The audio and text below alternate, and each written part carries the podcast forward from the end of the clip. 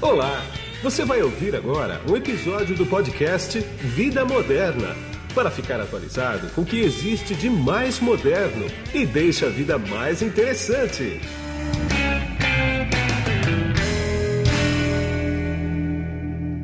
Bom, e quem está comigo nesse podcast aqui agora é o Carlos Batista, que ele é especialista em transformação digital e processos ágeis para as empresas. Tudo bem, Carlos?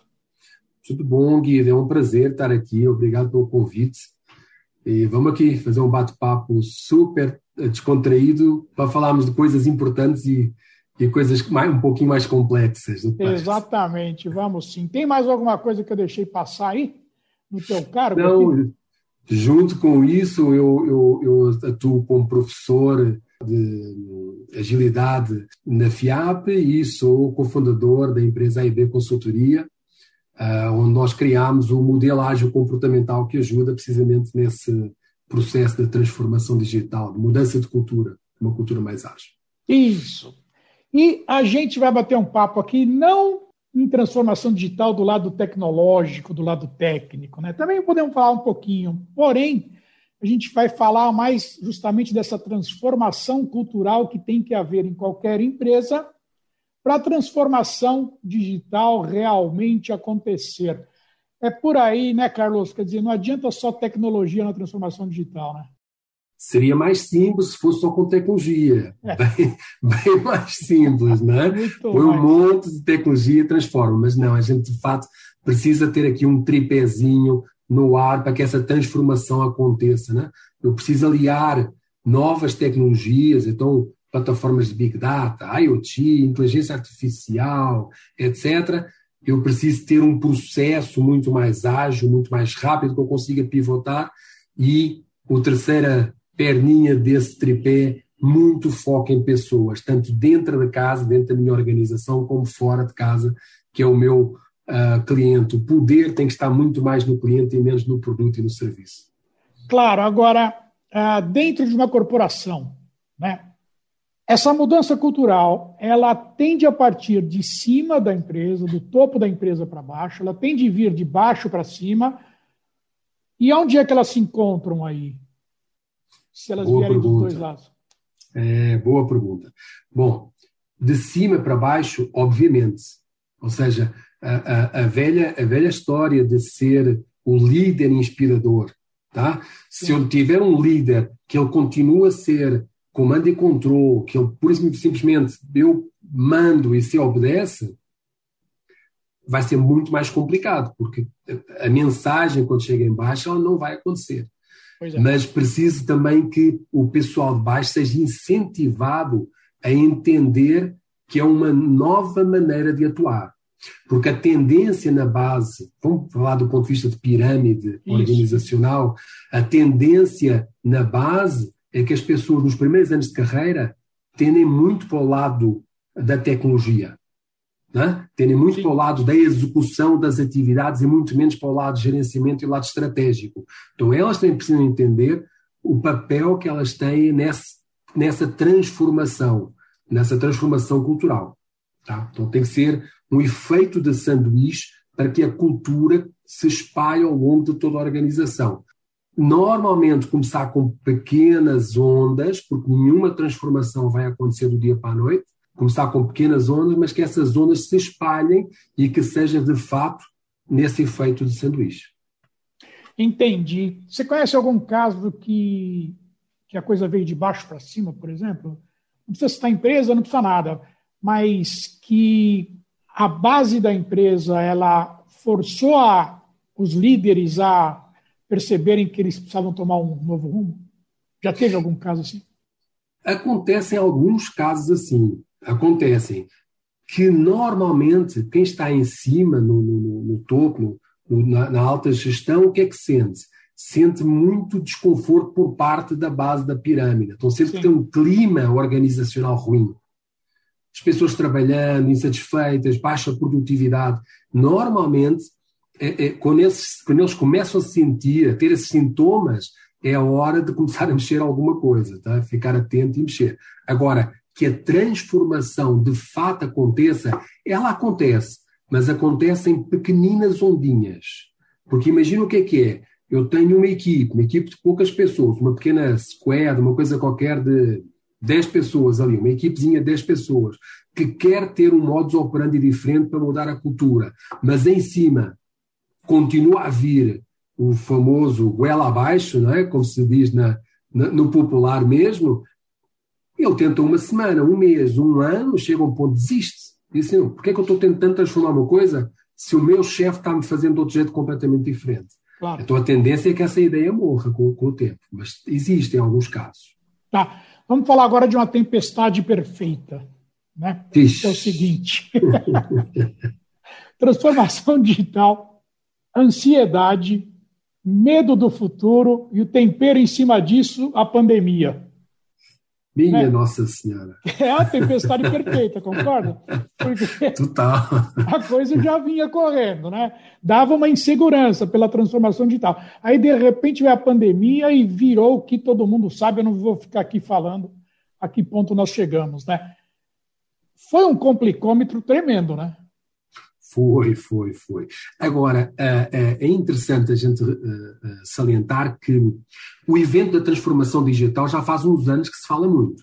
Sim. Tá? Eu atuei durante 20 anos no mercado financeiro Sim. e faz muitos anos que a gente estava discutindo com os nossos clientes e, e, e, alertando para essa necessidade. Não é só vender o produto, tem que dar uma transformação completamente diferente. Aparece o bendito do Covid, é? da pandemia, que foi o complicómetro, como você falou.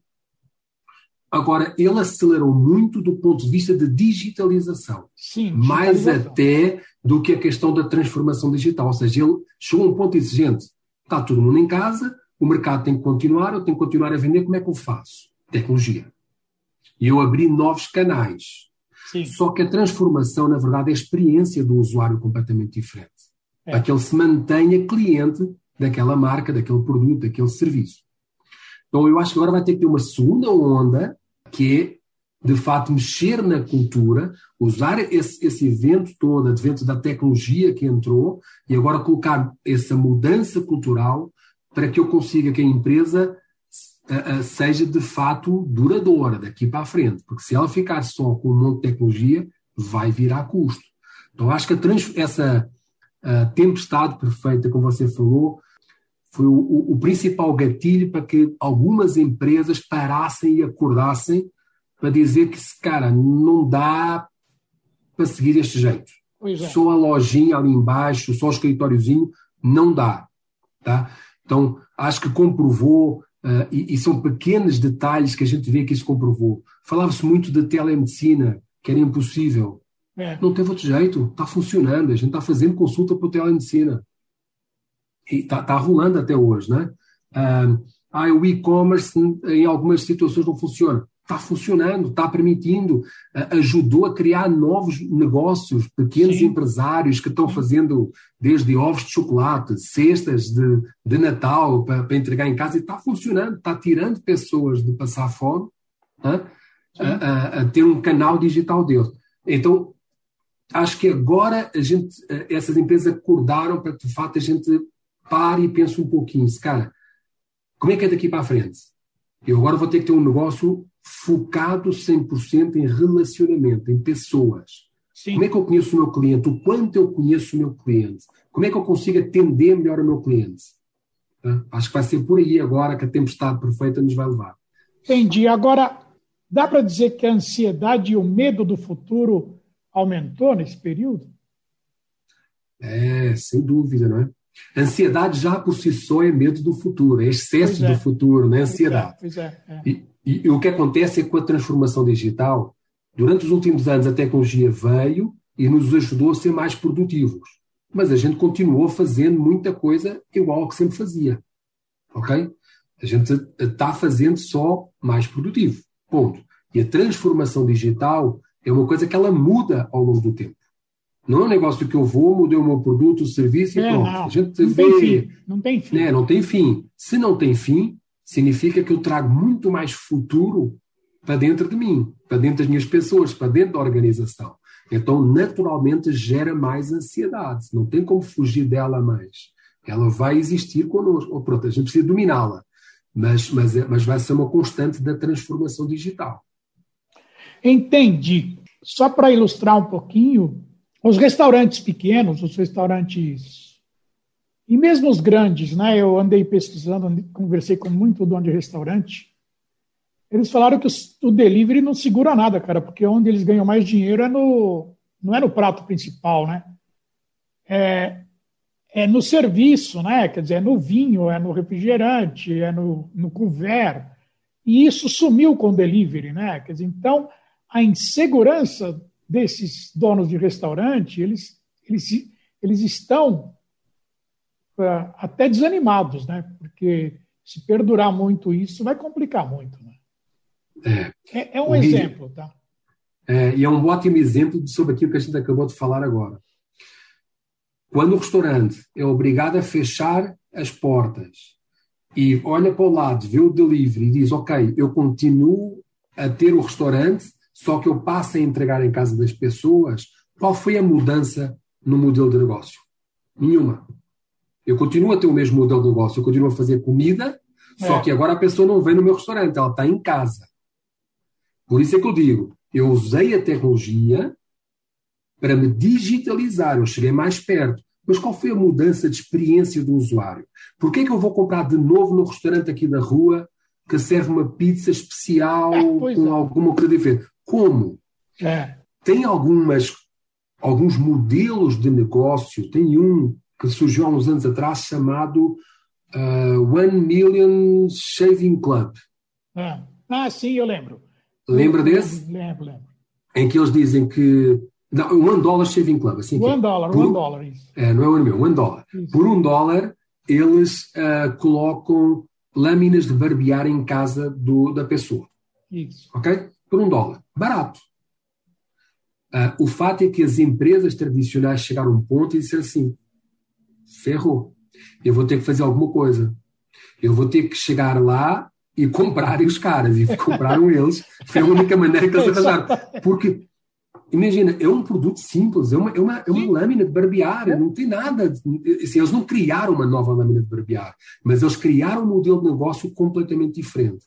Então, um modelo, um, um negócio como, por exemplo, os, a, a, os, os alimentos, os restaurantes, precisam começar a pensar modelos de negócio não só o delivery. O delivery é o meio de eu chegar no cliente em casa. Sim, é o meio, é. Não é o serviço. Vai ser bom? Vai. Inclusive, pós-pandemia, quando abrir o restaurante, óbvio que tem, tem demanda represada no início e vai é, ser o máximo. A gente ir para o restaurante. É, Durante é. seis meses, todo mundo no restaurante. Mas vai é. chegar um ponto que vai voltar à mesma coisa. E aí, qual vai ser a diferença? E agora que a gente provou o prazer de chegar em casa, uma refeição e pôr a nossa mesa em casa no conforto de pantufa, como é que a gente faz? Então, talvez eu precise pensar, por exemplo, vou aqui chutar completamente para o ar, uh, um, um plano de subscrição, um plano de assinatura para a pessoa ir no restaurante, que a pessoa paga e tem direito a seis refeições por mês. Sei lá, estou aqui chutando. Sim, sim, Mas sim, um modelo completamente louco, aparentemente doido, que realmente seja transformação digital. É. Então, que eu possa, por exemplo, tem uma coisa também que fizeram, que estavam uns tempos atrás fazendo, que era um chefe cozinhar uh, diretamente em casa. Em casa, é. Começou a aparecer isso. E pegou, começou a pegar. Porque imagina o que é que é, estamos aqui em casa com as nossas famílias, tomando o nosso vinho que eu quero, o vinho que eu quero, não o vinho que tem no restaurante, né? E vem um chefe cozinhar para nós. Olha que coisa legal, que experiência legal uma coisa dessas, é. né? É bem legal. Então, isso é transformação digital. Sim. Uma coisa que sumiu, não sei se você vai lembrar disso, foi o peixe urbano, né? É, é o negócio, os grupos e peixe urbano, eles começaram a. Porque ficou muito banalizado. Tem, ficou, já tem cupom é. para tudo quanto é canto. Tem muito cupom. Ficou, e tem é. uma outra coisa que eu acho é que no finalmente começou a ter cupom que a gente comprava e se fosse no site do restaurante, por exemplo, tinha a mesma promoção. Exatamente, aí não faz sentido. Então qual é o sentido? Qual é o diferencial? Nenhum. É. Então é. aí virou, o gato virou lebre, o lebre virou gato, não sei direito. Exatamente. Agora, ah, para a gente finalizar aqui, como é que dá para minimizar, o que dá para fazer para minimizar esses efeitos psicológicos assim? Quer dizer, o que, que a pessoa tem que fazer? Como é que ela tem que. Ela tem que mudar a cabeça dela também, né? Quer dizer, não tem jeito, mas É, existe alguma maneira de minimizar esse transtorno psicológico? Assim? É, eu acredito que sim. Uh, acho que começa com a questão uh, da liderança dentro das empresas. Tá. Esse modelo do comando e controle, do uh, manda, quem, manda quem pode, obedece quem tem juízo. Foi é. assim que quando eu era, quando eu era mais jovem eu ouvia é. nas empresas. É. Né? esse modelo é pior ainda. É? Porque imagina, Sim. a pessoa já está sob pressão e ainda tem um chefe autoritário que vai e fica lá dando chicotada nas pessoas, isso não vai funcionar mais. Não. Eu preciso que as pessoas tenham mais criatividade. Tá? Se eu preciso que o negócio vá mudando e, e, venham novas ideias, eu preciso de criatividade dentro da empresa. Para eu ter criatividade, as pessoas precisam trabalhar à vontade. Então, o erro, a culpa, têm que ser coisas proibidas, sentimentos proibidos dentro da organização. Sim. E isso começa com pequenos passinhos dentro da estrutura como um todo. Começar a mudar a liderança, a liderança incentivar as pessoas a serem criativas, empoderar os seus liderados, eles vão se sentir à vontade, entender que tem pequenas ferramentas, pequenos métodos que a pessoa consegue melhorar a sua performance olhando para o erro como um aprendizado e não como ferrou, vou ser demitido, tá? sem medo, isso vai trazer então mais criatividade e com o tempo transforma a cultura como um todo. Sim. Tá? Isso, junto com todas as novas tecnologias que ainda estão para vir. A gente está vendo aí inteligência artificial bombando. Nossa, bombando. Tem muita coisa, tem muita coisa ainda para pela frente. Eu estava vendo a semana passada um relatório do SXSW, que é um, um evento que aconteceu nos Estados Unidos, está vindo coisa assim, tendência de IA uh, completamente louca. Então, é. uh, empoderando as pessoas, tendo todo esse suporte de tecnologia, tudo que é comoditizado dentro da empresa joga dentro da tecnologia e as pessoas se empoderam do negócio como um todo. Tá? Uh, uma outra coisa tão simples, a estratégia do negócio ficar só na alta gestão. Toda a estratégia. Eles sabem para onde vão, eles sabem como estão e cá embaixo só fica executando. Como é que eu consigo que a pessoa se empodere, o desenvolvedor, o consultor, o coordenador, como é que ele se empodere se ele não sabe sequer para onde é está indo? Não pode ser mais assim. Então ele precisa saber quando vai e dizer: olha, de tudo isto, eu consigo contribuir com este pedacinho aqui. Sim. Eu com este. E cada um começa a contribuir com pedaços de toda essa grande estratégia, então a chance de que isso uh, acabe acontecendo é muito maior. Sim. E uma terceira coisa que é uh, o velho, bom e velho modelo do chefe super-herói. Sumiu. Não existe mais. Já era. Não tem mais. Eu sei tudo, eu sou chefe, eu tenho que saber tudo. Até essa ansiedade em relação ao líder de ter que saber tudo, eu não tenho mais que saber. Eu posso chegar aqui, eu não tenho uma resposta para lhe dar agora. Você consegue me ajudar com algum insight? Sim, Você consegue sim. me ajudar a pensar um pouco? É, ah, mas e muitos líderes ainda acham, mas o cara é um desenvolvedor? Como assim? Eu sou um C-level, tem que ir lá pedir um desenvolvedor? É, não, tem que pedir, é. Tem que pedir mesmo, tem que ir lá. Eu não sei tudo. Eu estudo, eu leio, mas eu não sei tudo. Claro. Ah, eu li o livro tal, eu li o artigo tal, eu ouvi o podcast aqui que o Guido gravou, que legal. Pronto, então trazer essas informações, fazer rodas de discussão com todo mundo e todo mundo colaborar.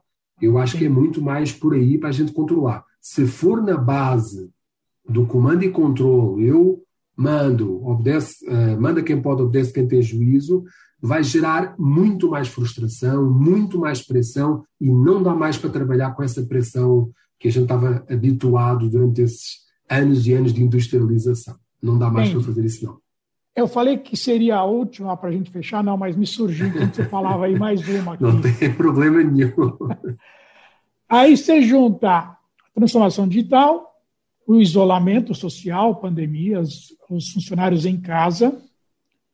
E para usar um, um veículo bem moderno, a antiga Rádio Corredor migrou para o WhatsApp. Eu acho que a Rádio Corredor ela tem que existir, porque faz parte do mundo organizacional. É então, é engraçado, é engraçado, né? Migrou para o WhatsApp eu acho que ela migrou para aquele happy hour de sexta-feira virtual que, que, faz o, oficial e depois faz o oficioso. Exatamente. eu acho que vai migrar para aí. Esse mundo digital, uh, eu acho que o modelo híbrido entre a gente estar um pouquinho dentro de casa é. e um pouquinho no escritório, eu acho que vai ser um modelo muito mais uh, tangível, tá? Uh, o ser humano, eu acho que ele não tem maturidade para viver 100% na é, grande maioria das profissões, né? mas 100% dentro de casa, eu acho, acho que a gente vai precisar do contacto. É. Vai precisar de se encontrar, se ver, aquelas pequenas negociações de olho no olho, que a gente vê Sim. o body language da pessoa, já sabe que está é. incomodado com o que está dizendo e tal. Isso eu acho que vai acontecer, e aí a gente vai guardar a, a famosa rádio peão para é. esses momentos em que está presencialmente, tá bom? Mas vai ter que acontecer, até porque tem uma coisa que que também gera o aspecto psicológico, que a gente precisa ter muito cuidado. Um, quando a gente começou a fazer um monte de reunião em home office, uh, aconteceu um, um, evento aqui, um aspecto que a gente não, não se tinha percebido, é que de repente a minha casa foi invadida por um monte de gente que eu não Exatamente, convidei. É. Né? Sim, tem uma reunião lá de 30 pessoas, tem lá aquele cara que eu nem gosto muito de trabalhar com ele, e o cara está dentro da minha casa, né? participando da minha intimidade. Né? Às vezes tem lá o, o escritório até em cima da cama, e o cara está vendo a minha é. cama. Não, peraí. Então isso gera uma outra coisa aí. A gente precisa ter muito, o líder precisa ter muita atenção de ajudar e ver até que ponto é que o seu liderado também está se sentindo confortável. Claro. Então, de repente, chamar para próximo e dizer assim, cara, Está te incomodando alguma coisa? Posso te ajudar? Se colocar à disposição para ajudar nisso. E aí guarda esses eventos uh, para resolver outras questões uh, com as pessoas talvez não tenha tanto relacionamento e precisa estar mais próximo fisicamente. Vais cometer aqui esse modelo híbrido e vão guardar essa rádio peão. É boa também, não é, Guido? É legal é, a rádio peão. É, é, bem legal, é bem legal. é sim. Tá bom. Eu poderia ficar conversando com você aqui muito mais tempo. Eu vou chamar outro podcast mais para frente aí com você, porque a gente tem muito assunto para conversar, né? Muito obrigado por seu tempo, viu? Obrigado, Guido, e sempre que precisar, estamos aqui à disposição. Fica tranquilo. Tá bom. E aqui é Guido Orlando Júnior, diretor de conteúdo do portal Vida Moderna, que você acessa em www.vidamoderna.com.br. Tchau. Você acabou de ouvir um episódio do podcast Vida Moderna Assine grátis nos apps Spotify, iTunes, Deezer, Tuning, Google Podcast e Android Podcast.